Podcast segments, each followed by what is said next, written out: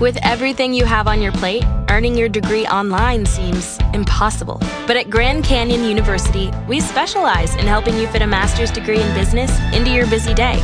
Your graduation team, led by your own GCU counselor, provides you with the personal support you need to succeed. Achieve your goals with a plan and team behind you. Find your purpose at Grand Canyon University. Visit gcu.edu.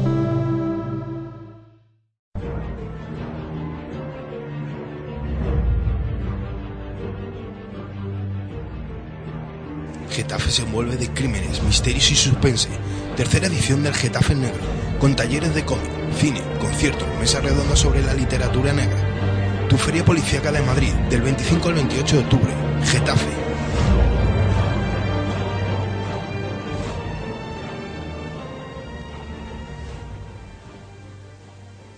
Y si quieres mantenerte informado sobre Getafe en negro, escucha Radio Ritmo 99.9 de tu FM o www.radioritmo.org. Buenos días a todo el mundo. Eh, me corresponde el honor de, presentar a Jesús Ferrero, un hombre ya veterano en las letras españolas, con más de 15 novelas publicadas.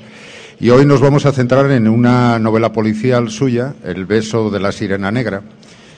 Eh, a Jesús Ferrero, en cierta ocasión, y me lo recordaba un amigo que está hoy ahí sentado, eh, le escuché hace tiempo en una entrevista decir estas palabras, que eh, quedaban pocos novelistas en este país, hace tiempo hablaba, porque se dedicaban a contar sus diarios y sus intimidades en vez de narrar, diríamos, una, y tramar una buena trama. Y yo, aquello me quedó grabado, porque era verdad, era lo que un poco Vázquez Montalmar nos decía de la literatura ensimismada. Y si la novela policial, la novela negra, tiene algo opuesto a la novela ensimismada, es precisamente que hay que tramar, hay que elaborar una buena trama, unos buenos personajes y que caminen ellos por, la, por las páginas de la novela. Y contar algo al lector, contar algo al lector. Pero antes de entrar en la novela, antes de entrar en la novela, en los personajes, en la detective Ágata que ha creado Jesús Ferrero, eh, siempre me acuerdo unas palabras de Juan José Millás que decía que aquella persona que no es capaz en un minuto de hablar de su novela solo en un minuto. Por eso digo que a veces cuando dicen presentaciones express como esta, como a veces hacemos en la Semana Negra, que son de media hora, nos sobra mucho tiempo. Porque si alguien cree en su novela, en un minuto tiene que ser capaz de hacernos sentir sus páginas y hacernos sentir y querer comprarla y leerla. Con lo cual, luego seguimos con la novela. Pero, Jesús, tienes un minuto para defender tu novela. No, voy a dedicar solo unos segundos. El beso de la sirena negra es la historia de un beso que cuesta muy caro, carísimo. Esa sería la presentación. Por lo demás, todos sabemos que hay besos que cuestan, que cuestan caros, caros de verdad. Perfecto, está claro que cree en su novela y ha sido capaz de definirlo y, sin esperarlo y sin haberlo pactado. Eh, la novela me ha llamado mucho la atención por varias razones, que ahora yo de verdad coincidí esta semana pasada con un gran amigo mío en, en, el, en, el, segundo Congreso Internacional Universitario de Ficción Criminal en León, que es Mariano Sánchez Soler. Y yo le quiero mucho, y, pero tenemos una pequeña polémica, una polémica que no llega a las manos, es una, una polémica dialéctica, ¿no?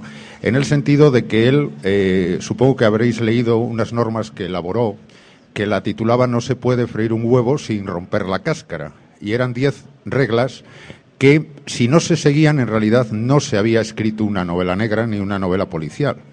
Yo, eh, la polémica que mantengo con él es que mmm, para escribir novela negra no hay reglas. Yo soy todo lo opuesto, porque cada, autor nos sorprende.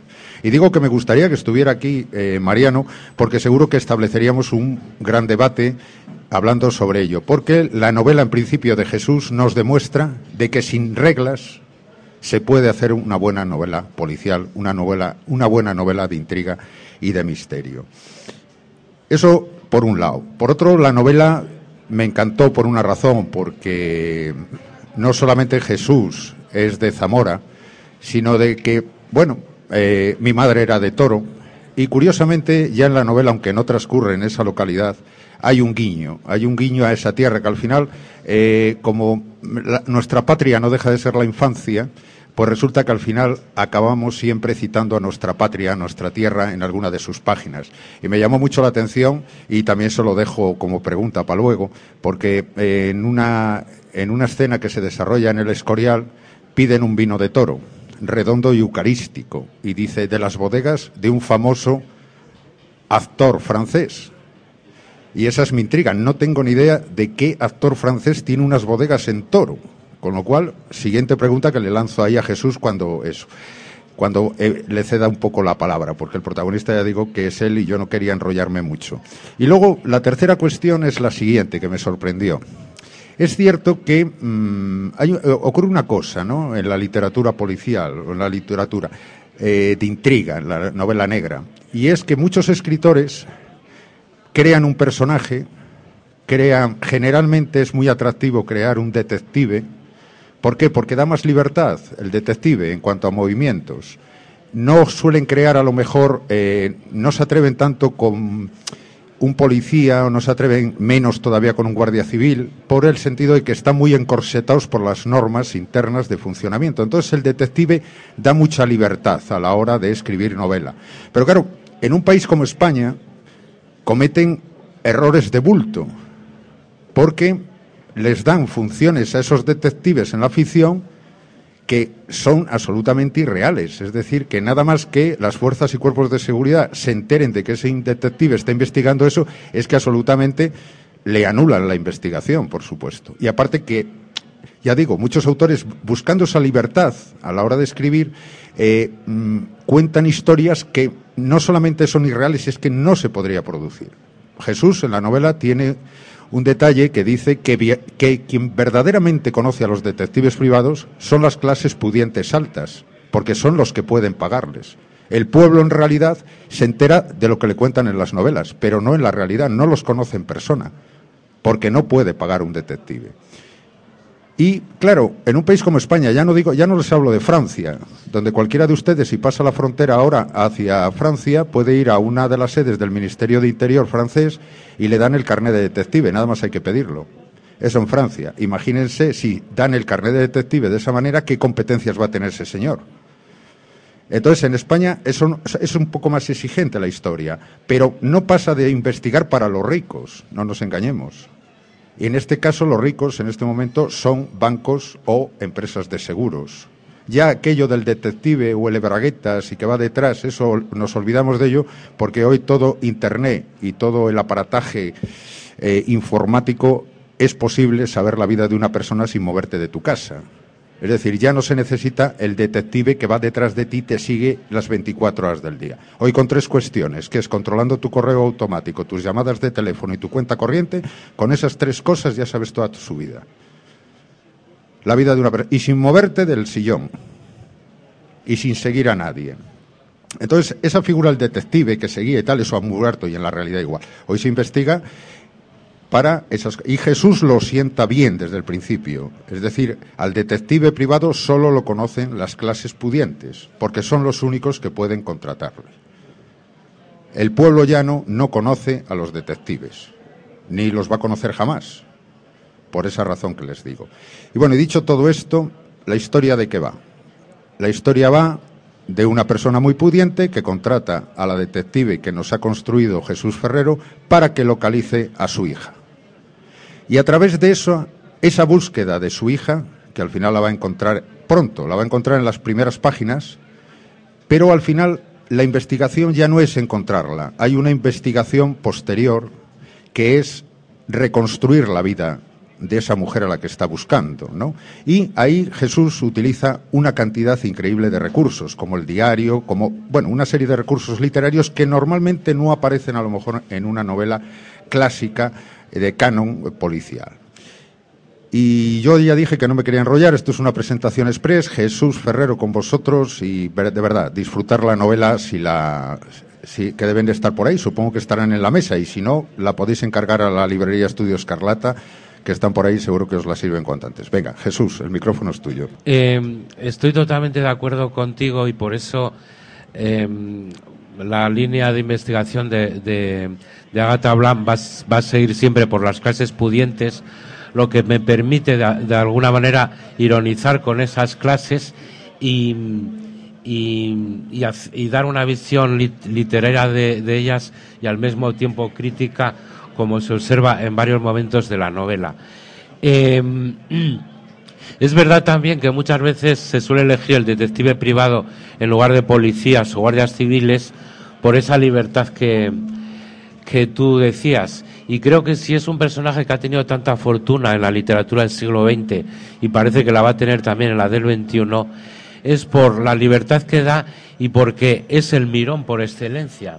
Y todos tenemos algo de eso. Entonces, identificarse con el detective es ya, de hecho, muy fácil. Eh, en mi caso había además otra limitación, que aunque soy de familia de militares, no conozco demasiado bien los mecanismos de la policía ni de la Guardia Civil y la, realmente eso era meterse en camisas de once varas. Eh, probablemente en alguno de los episodios que quisiera hacer cuatro o cinco eh, salgan policías de forma más directa, para lo que tendría que investigar de verdad cuáles son las relaciones estrictas entre los detectives privados y la policía. Y una cosa, nunca se, eh, Agatha nunca se va a mover de la esfera en que ya aparece en, este primer episodio. Em, entre gente que contrata a detectives privados para resolver ciertos asuntos en los que de momento no quiere que entre la policía. De momento. ¿Por qué? Porque alguien que ha desaparecido en esa familia pueden pensar que tiene muchas razones para desaparecer o pocas. Eh, y, y antes de que las cosas vayan a mal, se pueden plantear eh, resolver el asunto, en principio, con un detective privado, que es un poco lo que aquí ocurre. Respecto a, localizar las personas, también te doy la razón. Y ya ves que Agatha Blanc utiliza en un momento Internet ya como, como una vía de posible investigación de su personaje, ¿no? Eh, prefiero que sea un diálogo. Ah, sí, sí, como quieras. Si aquí estamos, incluso si alguien quiere entrar del público, que levante el brazo y también aquí eh, ya vamos con las con la respuesta. Sí, efectivamente, era lo que te, te decía yo antes. El problema que muchas veces cuando se elige a un detective, el escritor lo elige por esa libertad que le da es un personaje, va a investigar, va a investigar, eh, le da la libertad también de investigar al, a cualquier sujeto y hacerle el análisis ese psicológico, por decirlo de alguna forma, cuando da, da mucho juego al. Pero claro, el problema era que tú ya digo que lo sitúas bien, lo sitúas bien porque es una búsqueda de una persona. Eso es una competencia que sí tiene un detective privado, con lo cual no aparece investigando un crimen, por ejemplo. Sí, hace irregularidades que uno se permite. Eh, eh, como, como allanar una casa en un determinado momento o allanar la habitación de un hotel, que en realidad son delitos, pero que hasta, hasta no, pero, eh, que en todas las novelas de detectives, digamos, el detective se permite esas licencias. Y luego una cosa respecto a las reglas.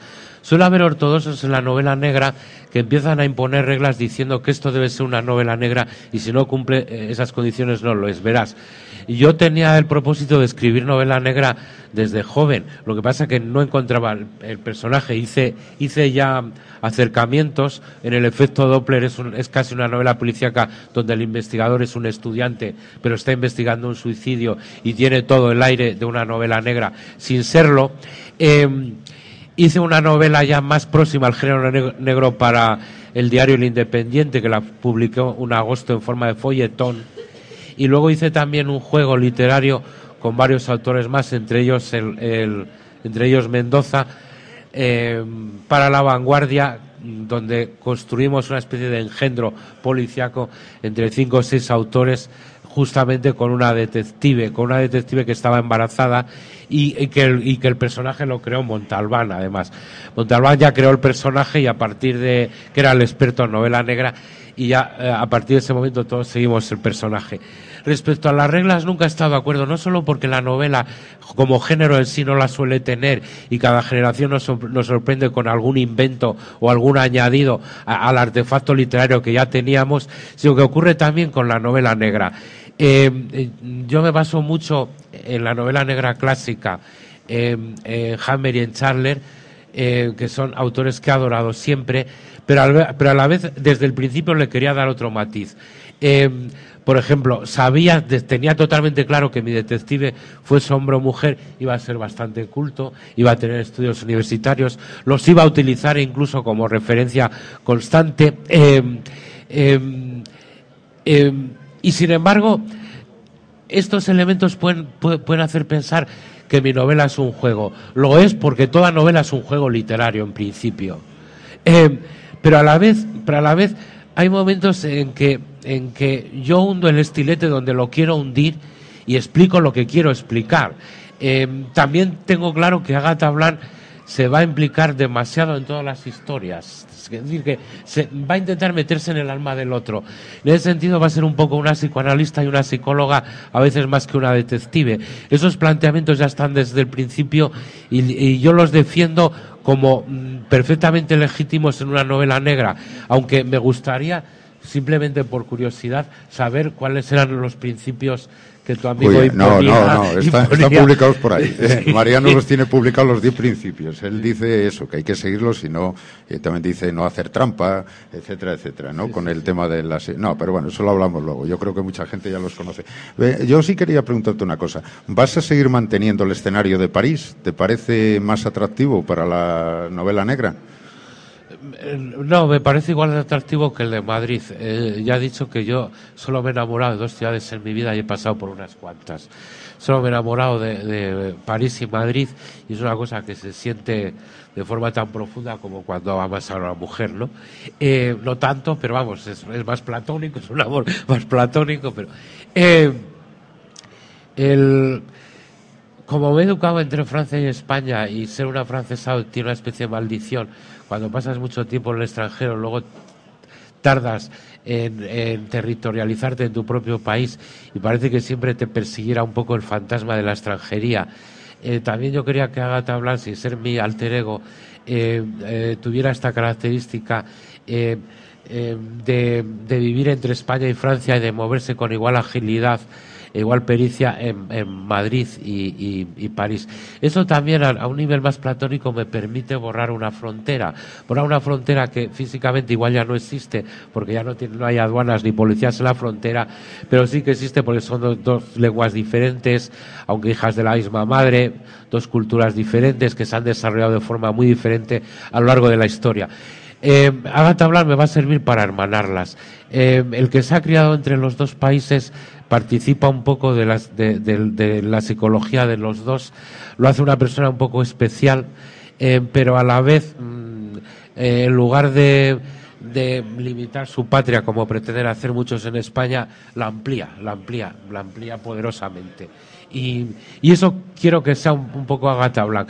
En el segundo episodio casi toda, la, casi toda la, acción transcurre en Madrid, salvo un par de capítulos presentativos, casi toda la historia transcurre en Madrid y un capítulo en Londres. No, París no va a ser el escenario permanente, saldrá de vez en cuando como referencia, pero incluso creo quiero que viaje a Asia en algún momento, etcétera.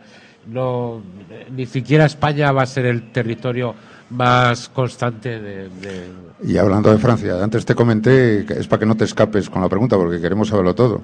¿Qué actor francés tiene bodegas en Toro? Me, lo dijo un amigo gastrónomo eh, que ha probado el vino, yo no, desgraciadamente, es eh, de Pardier y, y su, su vino me parece que se llama Corpus Christi, de ahí viene redondo y eucarístico. Eh, redondo y eucarístico. y, dicen que es excelente. no debe la, ser, la, botella cuánto no baja de 100 euros. No baja de 100 euros, no, pero... Sin poner en mesa. Me han dicho, y, sin poner, eh, no, no, creo que es más. Además hay cosechas especiales donde el, donde el vino es todavía mucho más caro. Pero debe de haber más vinateros franceses porque desde el tren, últimamente no he parado en Toro, hace 10 años que no paro por allí, pero desde el tren se ven varios chateaux de estilo francés. Ah. Y eso quiere decir que yo creo que los propietarios deben ser franceses. Tengo que fijarme. Pues lo, pues lo pasa que la última vez que fui al Mirador del Duero, chico, hacía una niebla increíble. Y entonces ya, ya ni vi nada. Bueno, eh, ah, la niebla es el recurso de, la novela negra. claro. y sobre todo cuando vas a un mirador. bueno, yo que esta novela es del año 2009, concretamente. Entonces, por lo que te estoy escuchando, ¿ya tienes la, la siguiente de Ágata en, en, imprenta o cómo es no, eso? No, no, para nada. La tengo, tengo escrita una primera versión. Yo suelo hacer cuatro o cinco versiones de una novela eh, y esta primera versión parece que va, muy bien encaminada. todavía le faltan cosas, pero quiero decir que la tengo ya muy en la cabeza y bastante trabajada. Bueno, vamos muy apurados de tiempo. ¿Alguien se anima con una pregunta? Venga, que tú eres de allí, de Zamora, Enrique. Eh, ya, que no lo has leído. Pues entonces yo te haría ya la última, ¿no? Te haría la última. Eh, es increíble porque te voy a contar un detalle cuando leía tu novela. Yo conozco el Escorial, ¿no? Y hay una breve descripción tuya de la ciudad, del Escorial, de la de los círculos concéntricos. Y es increíble porque yo he estado en la ciudad y tenía una sensación extraña, pero no, sabrí, no sabía definirla. Y resulta que leyendo la novela digo, leches, la sensación extraña que yo tenía es que parece que estoy en una ciudad de círculos concéntricos. Eh, y, además yo no sabía, eh, ya te digo que no sabría definirla.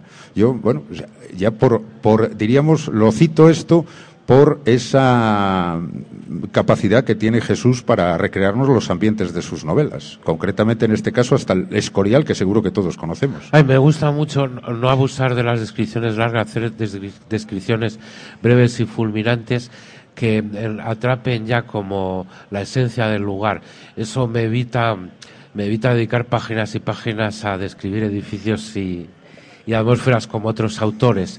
Y luego, para incitar la lectura a los lectores, digo, que aparte de una novela policíaca, es una novela donde la detective descubre a través de la, de la mujer que está investigando eh, formas de sexualidad que ella desconocía, que podían estar en el, horizonte de su cabeza, pero nunca, nunca se había planteado, justamente porque está, porque está descubriendo una mujer de carácter bastante oscuro y con, y, con un planteamiento básico. Eh, la idea central, una idea central que suele dominar todas mis novelas, en esta novela, aunque sea una novela policíaca, la idea central es el poder de la palabra, eh, de cómo la palabra te puede matar y me vais a decir, algunas palabras en el centro mismo de una relación amorosa te pueden matar o herir profundamente. Pero no creo que la palabra del poeta o el escritor sea la más poderosa como habitualmente se puede decir. La palabra de un médico es mucho más poderosa, pero muchísimo más poderosa que la de un poeta. A tal punto que tú llegas a la consulta y sea, sea el diagnóstico acertado o no vamos a, suponer que no es un diagnóstico acertado, te dicen que te quedan tres semanas de vida. ¿eh? Y, esas palabras pesan sobre ti de tal forma que puedes caer fulminado. No creo que la palabra de un poeta, ni siquiera el más glorioso, tenga ese poder fundamental y absoluto sobre el otro. Y esta es la historia justamente de un, de un médico que consciente de ese poder que tiene su palabra sobre los pacientes, juega con ellos de manera cruel. Y, termino porque ya se nos echa la, presentación express y con estas palabras de Jesús, la palabra de los poetas, la palabra de los médicos, que sean verdaderamente las que tengan la fuerza en la historia, porque hay que quitarle eh, esa fuerza, por ejemplo, que durante en este país lo sufrimos y en otros países de Europa y en América Latina la voz de, diríamos, de militares golpistas, donde era verdaderamente la voz más fuerte, porque era en el pelotón de fusilamiento se oía fuego. No, esa es peor que la de un Entonces, es lo que tendríamos. Tenemos que recuperar la voz de los poetas, la voz de los narradores, la voz de los médicos. Bueno, muchas gracias a todos vosotros y sobre todo a Jesús. Muchas gracias, amigo.